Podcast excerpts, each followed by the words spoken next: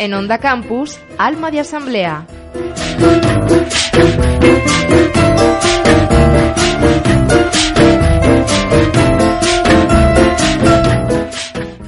Hola, muy buenas y bienvenidos un día más a Alma de Asamblea, el programa que acerca toda la actualidad de la Cámara a la comunidad universitaria.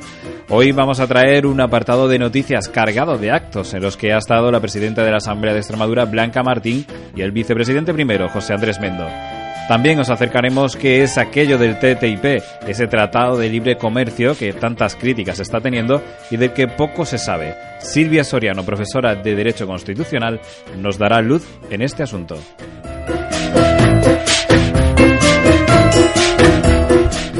Y también tendremos espacio reservado para las actividades culturales que suceden dentro de la Asamblea. En este caso, la exposición de pintura Funambuli Augusto contra Augusto y Cara Blanca, que de los artistas Juan Quimo, Rafa López y Adrián Segura, este último artista cacereño al que haremos una entrevista muy interesante. Comenzamos este tercer programa de la segunda temporada.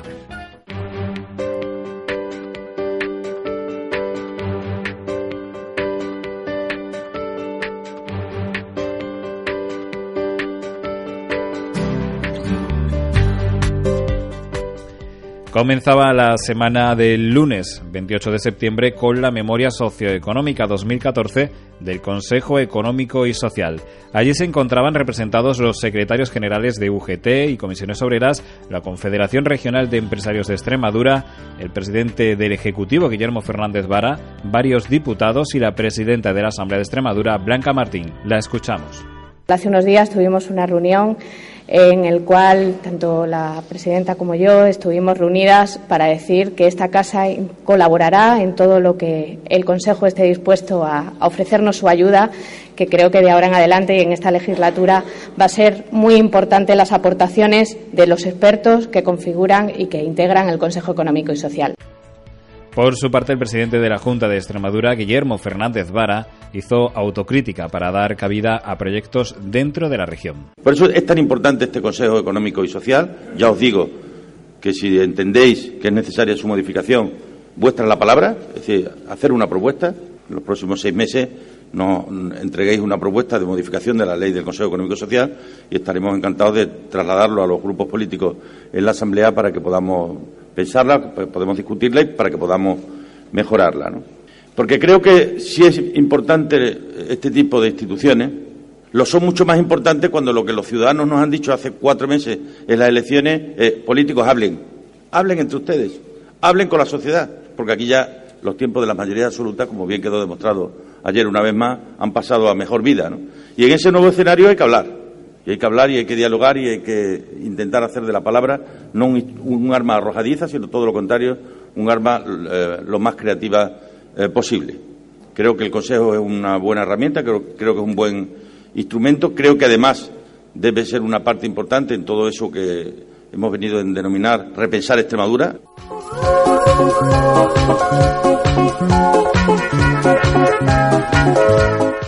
Bueno, y ahora vamos a pasar a escuchar a la presidenta del Consejo Económico y Social. Se trata de Mercedes Vaquera Mosquero, doctora en Ciencias Económicas y Empresariales por la Universidad de Extremadura, profesora y directora del Departamento de Economía Financiera y Contabilidad.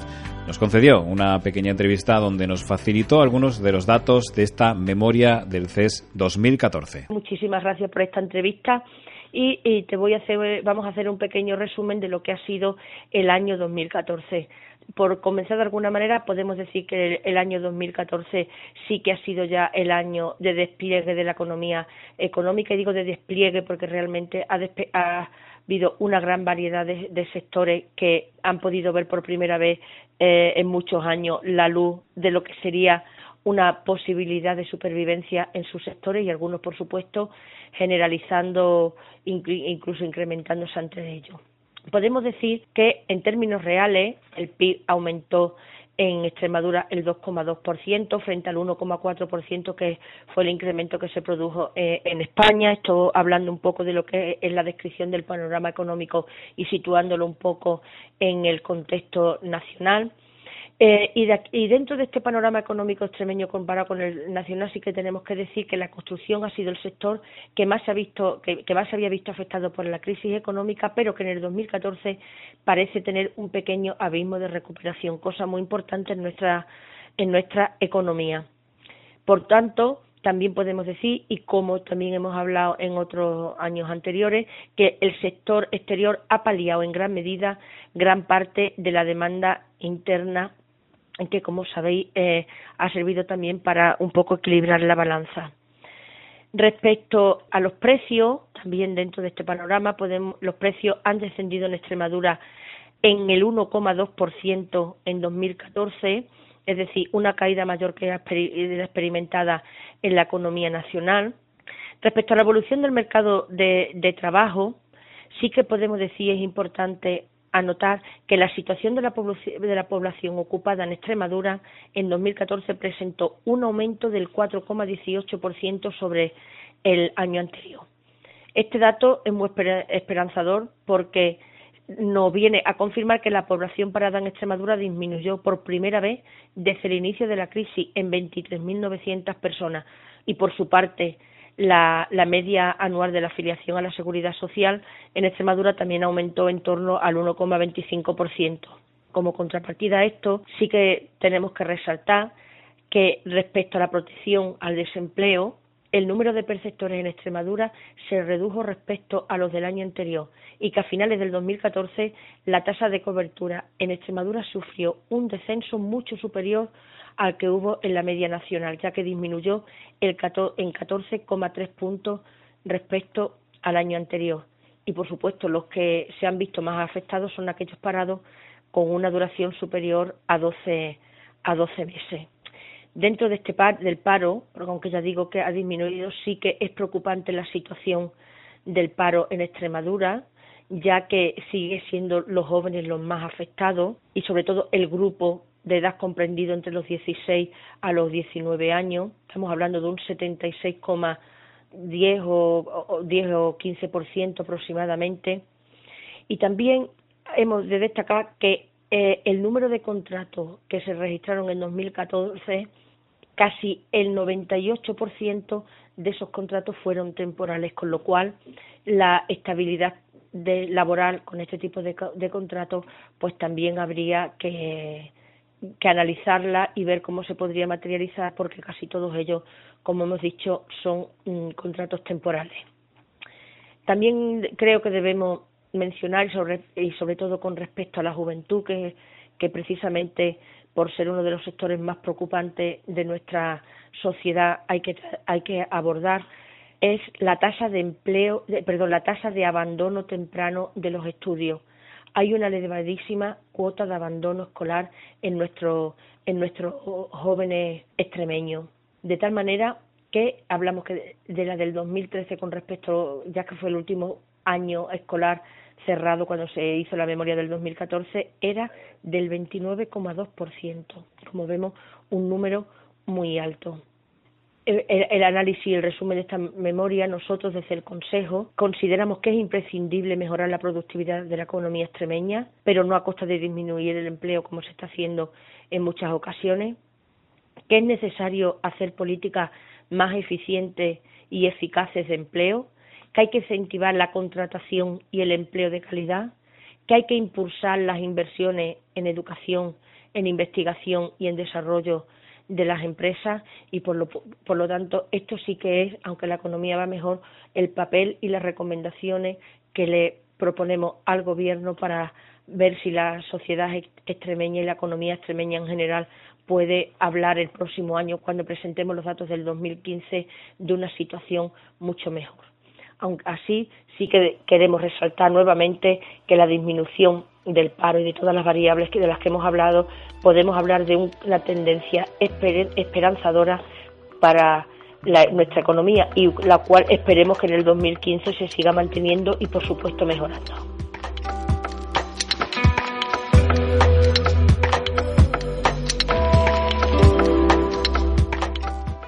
En otro orden de cosas, la apretada agenda de la presidenta de la Asamblea de Extremadura la llevó el martes jueves 1 de octubre al acto de apertura del curso de formación profesional 2015-2016 en el Instituto de Educación Secundaria Javier García Tellez en Cáceres.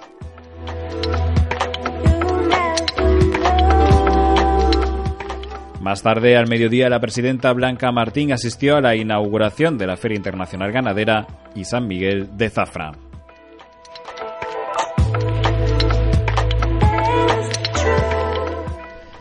Y ese mismo día, a las 6 de la tarde, asistió a la clausura del octavo Congreso General Nacional del CESIF en el Palacio de Congresos de Cáceres.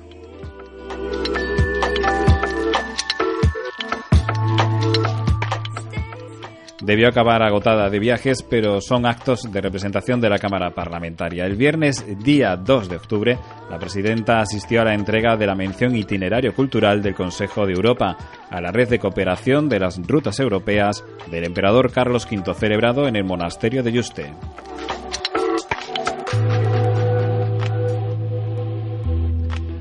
Y ya el sábado día 3, la presidenta Blanca Martín inauguró el acto de celebración del duodécimo Día Regional del Donante de Sangre de Extremadura, que se celebra en la Asamblea de Extremadura el primer sábado de octubre.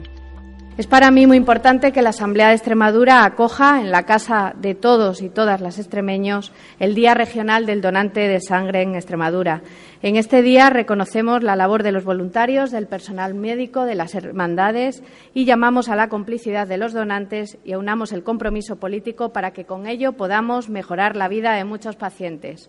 Amigos y amigas, donar sangre puede llegar a ser el regalo más valioso que podemos ofrecer a otra persona. Tengámoslo siempre presente. Muchísimas gracias por estar esta mañana todos aquí y estoy segura que el año que viene también nos, veremos en, en esta casa que es la vuestra. Muchas gracias.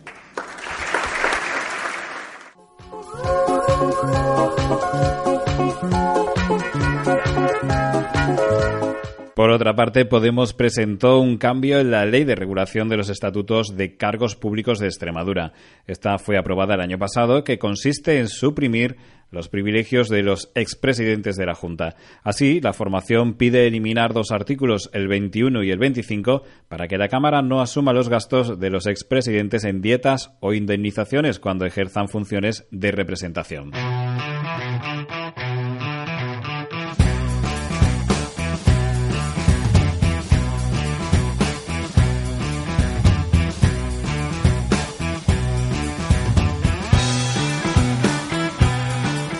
Hoy tenemos con nosotros a Silvia Soriano, profesora de Derecho Constitucional por la Universidad de Extremadura. Bienvenida, Silvia. Hola, buenos días. El pasado 22 de septiembre se celebró en la Asamblea de Extremadura unas jornadas sobre el diálogo social y el impacto del TTIP sobre la sostenibilidad agroalimentario en Extremadura. Fueron pocas las voces que daban como realmente positivo este tratado de libre comercio, mm, ya que, de hecho, la diputada de Podemos, Irene de Miguel, fue la más crítica.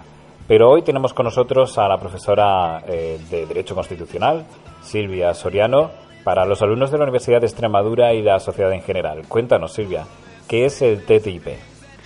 Bueno, pues el TTIP eh, es un tratado de libre comercio que se llama Acuerdo Transatlántico sobre Comercio e Inversiones. Le conocemos por sus siglas en inglés, que eh, son las más comunes, que es TTIP. En realidad es un tratado de libre comercio que se está negociando entre Estados Unidos y la Unión Europea eh, de forma predominantemente secreta. Es bastante complejo acceder a la documentación que hay en torno a este tratado. Las negociaciones no son accesibles. Los documentos oficiales que, con los que, a los que podemos acceder eh, solo se publican cuando ya están terminados de consensuar. Está siendo bastante debatido este tratado, tanto por su contenido como por la forma en la que se está negociando. Quizás sea esto de las formas lo que trae más controversia, ¿no? lo, que es más criticable ¿no? de, este, de este asunto. ¿Supondría que las normativas que regulan el mercado en Estados Unidos se implanten en Europa? Esto es lo que se viene contando en otros foros es un peligro existente. Como digo, es bastante difícil hacer un análisis basado en los documentos oficiales porque yo de verdad que, he estado buscando información, cada vez sí que es cierto que hay más, pero porque también el debate se ha ampliado, pero bueno, tengamos en cuenta que este, este tratado oficialmente se empezó a negociar entre Estados Unidos y la, Unión, y la Unión Europea en junio de 2013 y hasta el año pasado no, que se desclasificaron estos documentos no nos enteramos siquiera. Entonces, en realidad el contenido final del tratado no, no, no, es accesible, además está en inglés, con lo cual para la ciudadanía en general es un poco complejo eh, acceder y entenderlo. En cuanto al tema de las normativas, bueno, se supone que el objetivo principal del tratado es eh, estimular el comercio y las inversiones. Esto normalmente con los tratados de libre comercio se hace a través de, la eliminación de aranceles. No todos los tratados de libre comercio, porque normalmente para, perdona el inciso, pero para valorar el impacto del TTIP se suele coger como referencia el NAFTA, que es el Tratado de Libre Comercio en, en América del Norte.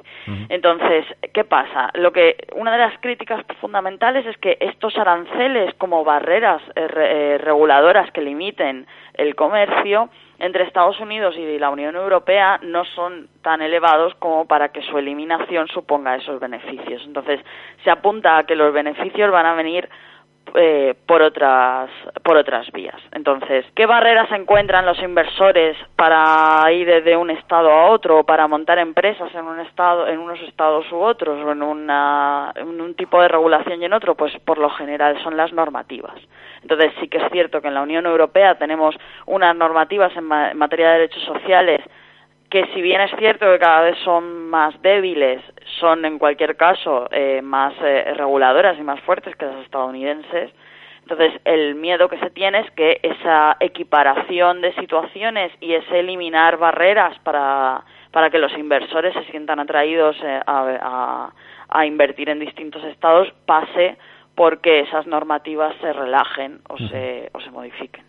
Bueno, una de las cosas que he leído es que las empresas o multinacionales van a tener la capacidad de denunciar a los estados en caso de que no ganen lo previsto en sus cálculos. Todo esto sería por culpa de las normativas vigentes de un determinado país y, bueno, pues a través de un tribunal privado. ¿Esto es cierto? ¿Es así como se cuenta? A ver, eh, sí y no. A ver, mm.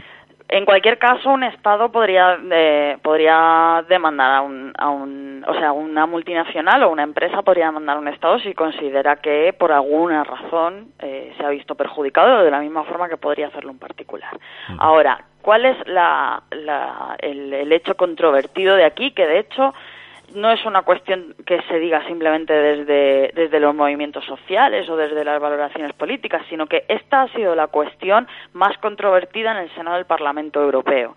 Recordamos que se estuvo hablando de, este tratado en el Parlamento Europeo por primera vez este verano y se, se pospuso la votación final para noviembre porque no se llegó a un acuerdo. Y el principal punto de no entendimiento entre las distintas fuerzas, a pesar de que las fuerzas mayoritarias eh, sí que querían votar a favor, era precisamente el tema de los tribunales. Bueno, existen los eh, tribunales, unos tribunales que se, que se conocen por las siglas, que sería ISDS, que serían eh, arbitrajes entre inversores y estados. Entonces, lo que venía, lo que viene a hacer el tratado es eh, hacer que los asuntos relacionados con el tratado obligatoriamente se tengan que someter a estos tribunales arbitrales. Las resoluciones de estos tribunales arbitrales, que recordemos que no son jueces, es decir, no es un tribunal de un Estado con todas las garantías democráticas que otorga el, hecho de que sea un tribunal estatal, serían de obligado cumplimiento para los Estados. En casi todos los tratados bilaterales de inversión y los tratados de libre comercio se incluyen este tipo de tribunales arbitrales. Entonces, esto supone abrir la puerta para que los Estados sean sancionados por modificar determinada eh, normativa que sea de su competencia, pero que vaya en contra de intereses privados. ¿Esto qué quiere decir? Pues que si hay una multinacional implantada en un determinado Estado porque le interesa su regulación en materia de derechos sociales, porque le sale muy barato, si el Estado cambiara esa regulación y empezara a salirles más caro, podría denunciarlos ante este tribunal arbitral y su resolución sería de obligado cumplimiento para los Estados. por ejemplo, un ejemplo muy muy paradigmático, ¿no? Eh, Philip Morris, eh, la, la tabaquera estadounidense, es una multinacional, ha demandado a Uruguay por 2.000 millones de dólares por haber puesto alertas sanitarias en las cajetillas de tabaco ante un tribunal de este tipo. Mm. Eh, Vattenfall, que es una empresa energética, demandó a Alemania por 3.700 millones de dólares por apagar sus centrales nucleares, porque el Estado consideraba que por cuestiones de, de eficiencia energética tenía que hacerlo.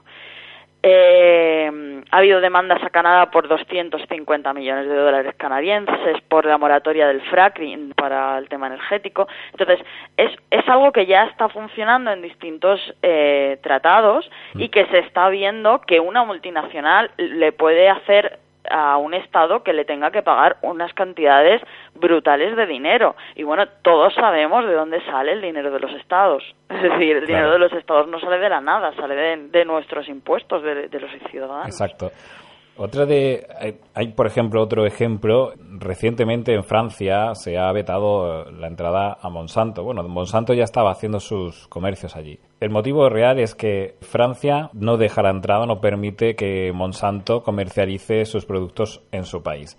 Monsanto podría, en este caso, demandar a Francia porque no está ganando lo que ellos especulaban con, con, su comercio dentro de este país? En el caso de que, de que hubiera un tratado de libre comercio que dijera que no se puede, es decir, que no se puede limitar el acceso de un Estado o porque Francia ha modificado su normativa y esta empresa ya estaba afincada allí y tiene que dejar de estarlo, sí, claro, podría hacerlo. Pero ya te digo que, bueno, sin, sin conocer eh, mm. el, Bueno, el motivo, eh, lo, que ha, lo que ha motivado al Estado francés básicamente es porque esta empresa se dedica a la agricultura transgénica. Mm. Eh, ¿Qué es lo que sucede? Que ellos... Eh, eh, venden unas semillas y estas semillas requieren del cuidado de una serie de fitosanitarios que ellos mismos venden, ¿no? Entonces, esto eh, lo que lograría hacer sería un monopolio en este sentido y Francia, evidentemente, se ha negado. Sí, podría hacerlo en el, en el, caso, en el caso concreto. Por ejemplo, el tema eh, agrario es uno de los temas más controvertidos en este tratado, el, sanitario, el agrario, el de derechos laborales, precisamente por esa homogeneización de, de normativas. En este caso, por ejemplo, la normativa estadounidense en materia de transgénicos es mucho más laxa que la normativa europea.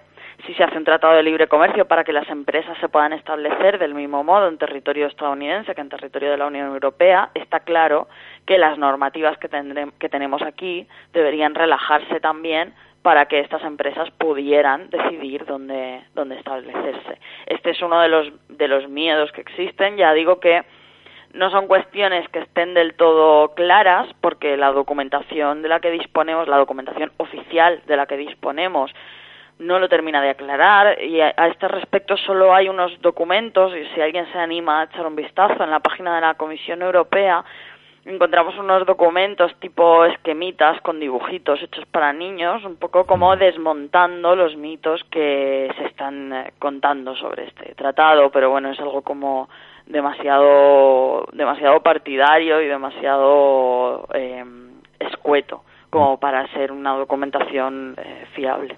Claro, no se hace un análisis fehaciente de, la realidad de este tratado, ¿no? Sí, sí, lo que ya te digo, la documentación que se encuentra es eso, o bien esos eh, pequeños esquemitas con dibujitos que te dicen, no, esto no va a pasar porque tal, y, eh, pero en plan muy esquemático, o ya te digo, lo que es documentación oficial de texto de tratado, no contamos con, con el tratado en su totalidad porque todavía se está negociando. Entonces, eh, conforme se van cerrando capítulos del tratado, entonces es cuando se van, se van colgando. Y de momento no se sabe todavía fecha para la votación, si se va a hacer o nada, ¿no? A ver, votación. Probablemente no haya ningún tipo de votación. Lo que el Parlamento Europeo tiene que hacer es hacer un informe al respecto y dar decir qué le parece el tratado que se está negociando. El Parlamento Europeo, como única institución de la Unión Europea que ostenta algún tipo de legitimidad democrática porque ha sido votado, pero en realidad la decisión final ni va a ser de los ciudadanos y las ciudadanas ni va a ser del Parlamento Europeo. Bueno, pues aquí ha quedado explicado el Tratado de Libre Comercio que se está negociando entre Europa y Estados Unidos y todavía pues eh, estamos en ascuas de ver qué es lo que va a suceder. Y como bien nos acaba de decir la profesora Silvia Soriano, eh, es posible que ni siquiera se vote. ¿no? Así que bueno, pues hasta aquí el, el Tratado de Libre Comercio en alma de asamblea. Muchas gracias por estar con nosotros, Silvia. A vosotros. Y esperamos tenerte en próximos programas con nosotros. Cuando queráis, por supuesto.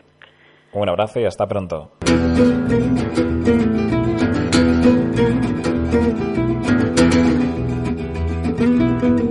Estamos con Adrián Segura, uno de los pintores de, de esta exposición. La cajonera cultural ha estado detrás de, de esta historia, la exposición Funambuli Augusto contra Augusto y Cara Blanca.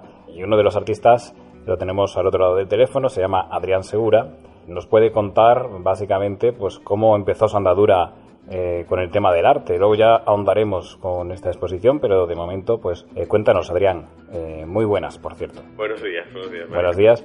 Cuéntanos acerca de, de, bueno, tu andadura con la pintura. ¿Empezaste desde pequeño? ¿Fue en un momento dado que te pusiste a pintar? ¿O cómo fue? Bueno, pues sí, yo, bueno, desde muy pequeño, ¿no? De, poco casi inconscientemente, ¿no? Pues eh, siempre me ha traído mucho todo lo relacionado con el dibujo, porque realmente lo que es la pintura, lo que es el color, lo que es el color propiamente dicho, lo, lo descubrí pues ya una edad más avanzada, con 16, 17 años, era muy de dibujar, pero nunca había me había metido en el tema pictórico, ¿no? Por así decirlo. Mm. Y bueno, y desde el, lo que te digo, desde los 16, 17, pues hasta ahora, que es, pues, pues es mi profesión, ¿no? Me dedico, soy pintor, o sea, bueno, soy artista plástico y especializado en, en, pintura. Una de las exposiciones que puedas destacar, de las que hayas realizado hasta el día de hoy, ¿cuál es, eh, digamos, la más la que más te gustó o más te motivó? Que soy joven, yo tengo 30 años ahora mismo, mm. eh, individuales he realizado más, casi una treintena, no, no, una por año porque empecé con 17 que hice la primera, pero sí he, he realizado bastantes exposiciones individuales. Quizás una importante es, eh, yo trabajo en una galería americana de San Francisco, mm. concretamente, e hice una exposición patrocinada por el, por el MoMA, por el Museo de Arte Moderno de, de la ciudad de San Francisco, en, en, una feria de arte contemporáneo en, en el cual eh, había un artista que representaba a cada galería y eran 14 galerías en ese sitio. Y bueno, eso puede, puede decir, decirse que fue un poco un antes y un después, ¿no? Mi pintura. Eso fue hace Ajá. tres años y bueno, y poco hasta hoy, pues ahora es cuando tengo los proyectos pues, más, más importantes, ¿no? A raíz de, realmente de trabajar con la galería esta del que te hablo, que se llama Reverie por cierto, y, y, bueno, y de esta exposición que fue bastante importante, bueno, bastante repercusión. Te diré, no te digo a nivel internacional porque no, pero bueno, sí realmente la galería de la que te hablo me representa a nivel pues, internacional, ¿no? Está en California. O sea que estamos hablando de un artista de altura que no se conoce en tierras extremeñas, pero sí se conoce fuera de, de su tierra, ¿no? Es verdad que tiro más para la zona cacereña que para la zona pacense, pero bueno, sí, puedo decir, tengo mi, mi pequeño hueco en, en, la pintura extremeña a día de hoy. Eso es importante saberlo. ¿Cuántas veces has expuesto en, digamos, en la Asamblea de Extremadura? Porque según tengo entendido, has expuesto en otra ocasión, ¿no? Sí, eh, pues puse justo antes, puse de manera individual justo antes de, como te digo, de viajar a Estados Unidos y bueno, estuve allí en Estados Unidos pintando una temporada y la última exposición que hice fue una serie que se llama Terra, eh, Testamare, perdón, una serie sobre cabezas, cabeza como icono, ¿no? por así decirlo, y fue pues eso un mes antes de irme y la hice en, en la asamblea, sí. Cuéntanos eh, acerca de, de esta, este proyecto, Funambuli, Augusto contra Augusto y Cara Blanca. ¿Cómo comenzó esta historia? Uh -huh. Bueno, pues el, el, proyecto realmente no nace de mí, nace de un amigo, un amigo que se llama Rafa López, que es otro de los integrantes de, esta exposición, es una, un artista sevillano, con bastante renombre nacional también, la verdad. Y somos amigos desde la carrera, hicimos, estuvimos juntos Bellas Artes en Sevilla, tanto él como yo, como nuestro otro compañero, que es Juan Quintana, que es el otro pintor gaditano, que está en Funambuli. Y bueno, siempre habíamos querido hacer algo juntos y él dijo, tenía una oportunidad de exponer una sala de exposiciones de camas en Sevilla y nos dijo, oye, ¿hacemos algo para esta exposición? Y dijo, bueno, pues nos planteamos una serie, crear una serie nueva entre los tres y se nos ocurrió trabajar sobre el mundo del circo, que realmente, bueno, pues tiene, da un juego enorme, ¿no? Y a partir de ahí pues empezamos a desgranar personajes, a buscar historias, a buscar qué podría representar fielmente lo que es el circo, ¿no? Así decirlo. Uno tiene un estilo muy y sí es muy interesante ver los contrastes entre unos y otros, ¿no? Y bueno, y surgió esta idea y a partir de ahí buscamos a una, a una comisaria, que es una comisaria sevillana que se llama Natalia Bear, de la Cajonera Cultural, como bien has dicho antes, que es una chica que gestiona a otros artistas y entre ellos pues tiene también un proyecto paralelo que es el nuestro, que es Funambuli. Y un poco hasta hoy en ello andamos. Es la quinta exposición que hacemos de esta serie, que está ahora mismo en la Asamblea, y bueno, y queremos seguir moviéndola por España y bueno, fuera de España si es posible, claro. ¿En qué se puede caracterizar Adrián Segura en esta exposición? Porque cada uno de vosotros tenéis vuestro estilo personal de plasmar el circo, con lo cual, bueno, pues cada uno va a figurar o a hacer su, su pintura a su manera. ¿Cómo podríamos eh, destacar? ¿Cuáles serían las características de Adrián Segura? Pues en, en mi caso, podríamos decir que no, no, te diría casi pintura tenebrista, pero bueno, realmente yo he pasado de la empecé, haciendo abstracción pura casi en la carrera, cosa que es un poco extraño en Sevilla. Pero pasé un poco de abstracción pura a cada vez a la figuración. Yo cada vez soy más figurativo, estoy haciendo, bueno, realmente me, me interesan mucho las formas humanas, ¿no? Trabajar sobre ellas.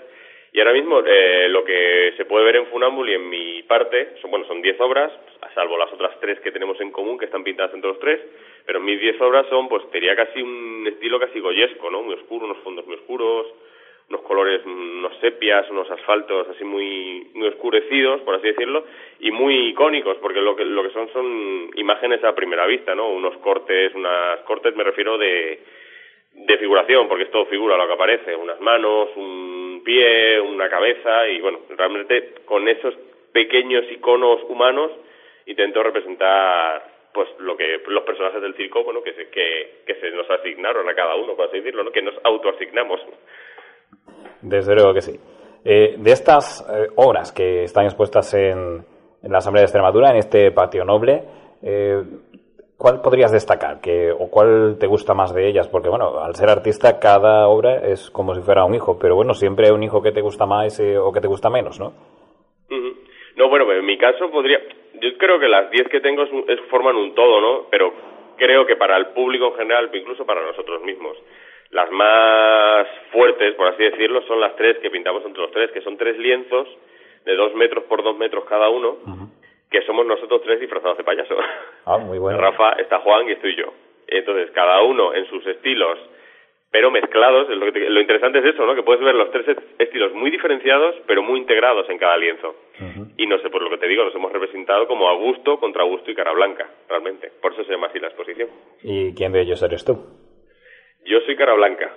Se supone que soy el más serio y el más cuerdo del trío, que eso habría que verlo, pero bueno, se supone que sí. Bueno, en estas obras que os interpretáis a cada uno de, vosotros, apareces aquí con unas, eh, pareces un, un, arlequín, ¿no? Con, este rombo en el ojo. Soy yo, sí, ese soy yo, sí. Es para identificarte porque si alguno de, alguna, algunos de los que nos están escuchando quieren visitar esta gran exposición, en la asamblea, pues ya saben y lo pueden ubicar, ya saben quién es. y, y pueden ubicar a Adrián Segura. Bueno, pues eh, cuéntanos algo más eh, acerca de, de tu obra, por así decirlo, eh, que de cara al futuro. Bueno, yo ahora, bueno, pues yo vivo en actualmente en Bélgica, vivo en Bruselas y desde hace unos meses ya, casi va a ser un año casi que vivo allí pasa es que ahora estoy, casualmente me pillas en España para la entrevista y tal, porque otras cosas he venido a inaugurar Funambul y a la Asamblea, que bueno, era un evento importante, ¿no? Y quería estar. Y acabo de terminar el rodaje de un documental sobre seis artistas extremeños, en el cual yo también estoy, por los estudios Auriga de, de Herbás, bueno, Derivas Film realmente, que es la, la productora de cine, Muy bien. el cual, bueno, pues se habla un poco del proceso de trabajo de un artista y tal digo, somos extremeños porque, bueno, porque está hecho en Extremadura realmente, ¿no? Pero bueno, es, es, muy interesante, creo que para cualquiera que le interese un poco el arte, ¿no? Es un poco saber cómo trabaja cada uno en su estudio, cómo llega el momento de la exposición, tal. Y, bueno, eh, saldrá, esperemos, en Navidades, ahora mismo está en postproducción, y creo que puede ser algo muy interesante, incluso para, para Extremadura, por así decirlo, ¿no? A ver si somos capaces de que salga fuera de aquí y pueda pues, funcionar por lo menos a nivel nacional, ¿no? Esa es la idea. Pues muy interesante ese proyecto aquí a corto plazo y a largo plazo, algo que, que nos esté, que estés gestando. Sí, a largo plazo, bueno, pues tengo, expongo en Detroit también con mi galería americana, me llevo a otra galería de allí. Eh, estoy pendiente, como te digo, estoy en vivo en Bruselas, estoy pendiente de un par de galerías, trabajar allí con ellas, que, me representen en Europa. Eh, también estoy, ahora mismo tengo otra exposición en Zaragoza, en la Galería Cafel, con una, con mi amiga Daira Madrona, que es una pintora alicantina buenísima también, por cierto. Y pues eso, tengo varios proyectos, mm, estoy en muchos, estoy cerrando otros y bueno, la idea es no parar, ¿no? Porque esto es una carrera de fondo, lo de la pintura. Y en ello estamos, y somos muy jóvenes todavía, además. Así que bueno, ya veremos qué depara el futuro.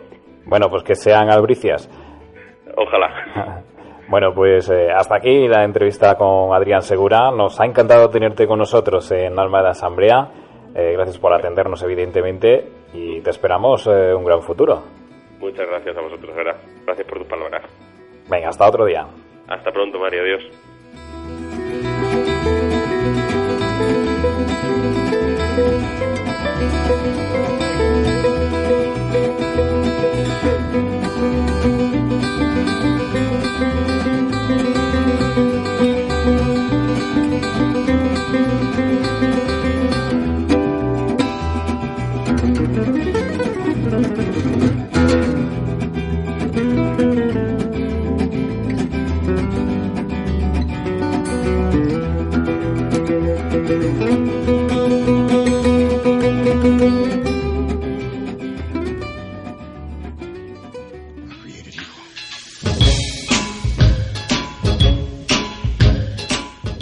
Con la exposición que podéis ver durante estos días en el Patio Noble de la Asamblea de Extremadura, terminamos este tercer programa de la segunda temporada.